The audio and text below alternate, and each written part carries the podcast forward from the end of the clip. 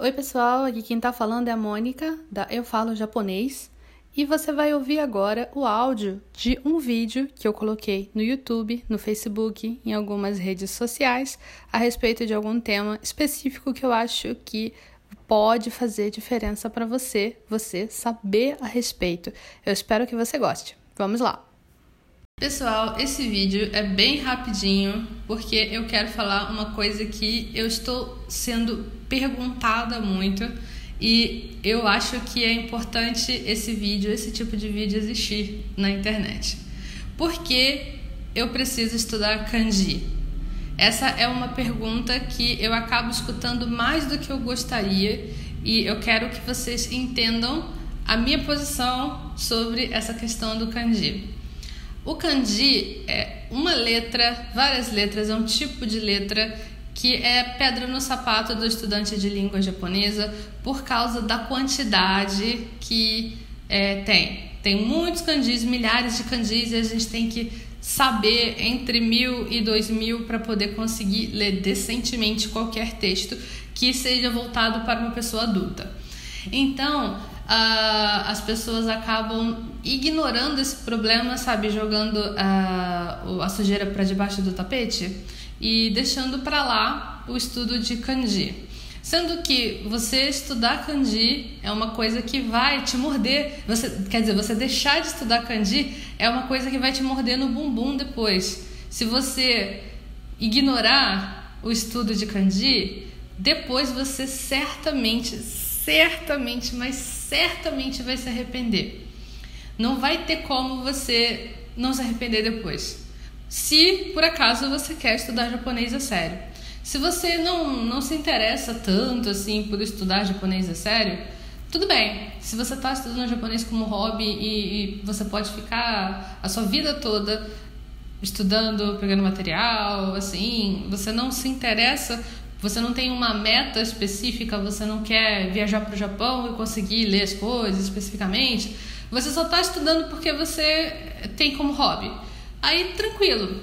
Mas se você é uma pessoa que você precisa de um determinado nível de japonês, seja porque você quer uma bolsa de estudo, seja porque você quer é, um trabalho aqui no Brasil, um emprego, né? Aqui no Brasil que você é, vai trabalhar numa empresa japonesa, pode ser também. Tem várias, várias formas de trabalhar com a língua japonesa.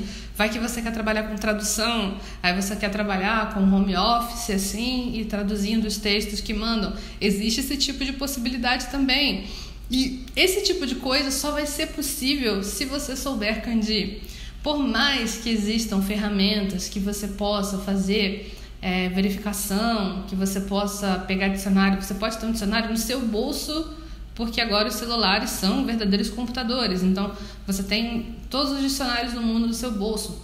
Mas você vai precisar ter o conhecimento. E quanto mais conhecimento você tiver, mais você vai se destacar dos demais, das outras pessoas. Estudar japonês já é uma coisa que é, digamos assim, a população brasileira não estuda japonês de um modo geral, né? É, se a gente tem que estudar algum idioma, estuda inglês. Japonês não é a primeira coisa que é escolhida para estudo. Então já, já somos uh, uma parcela pequena da população. Mas ainda assim há concorrência nessa pequena parcela, porque as coisas, as oportunidades, é, elas vão aparecendo. As bolsas de estudo existem, as bolsas de trabalho no Japão existem, por exemplo, tem o JET Program, que é, faz você trabalhar no Japão nas prefeituras. É um, nossa, é um, uma super oportunidade, que é uma coisa que é, vários amigos meus já fizeram.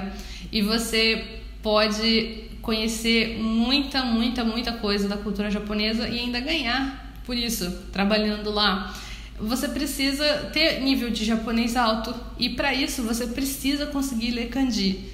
Se você não aprender a ler kanji, aprender a escrever kanji, você vai estar fadada sempre estar no básico intermediário, no máximo. Você não vai conseguir passar desse nível, porque se você ignorar, você vai deixar de poder usar vários materiais, você vai deixar de conseguir se comunicar com várias pessoas e você vai deixar de aprender vocabulário naturalmente.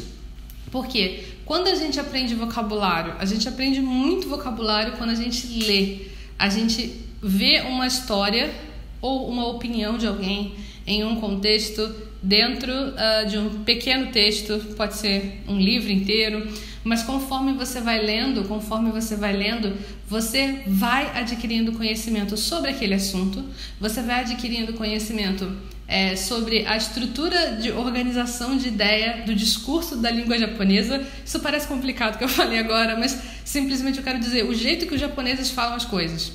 Porque a gente, nós brasileiros, a gente organiza as ideias quando a gente vai se comunicar de uma forma. Os japoneses organizam as ideias de outra forma.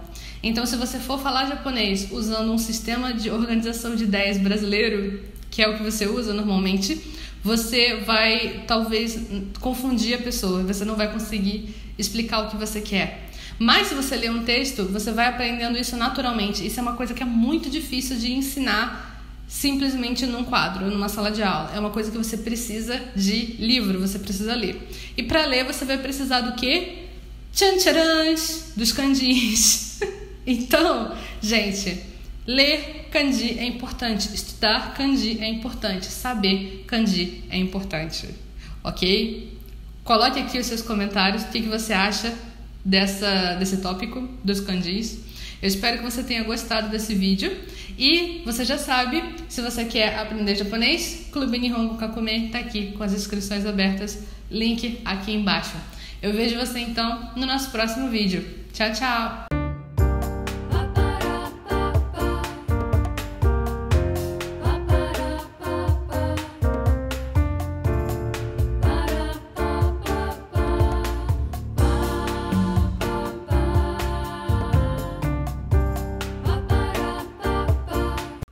Espero que você tenha gostado de ouvir esse áudio.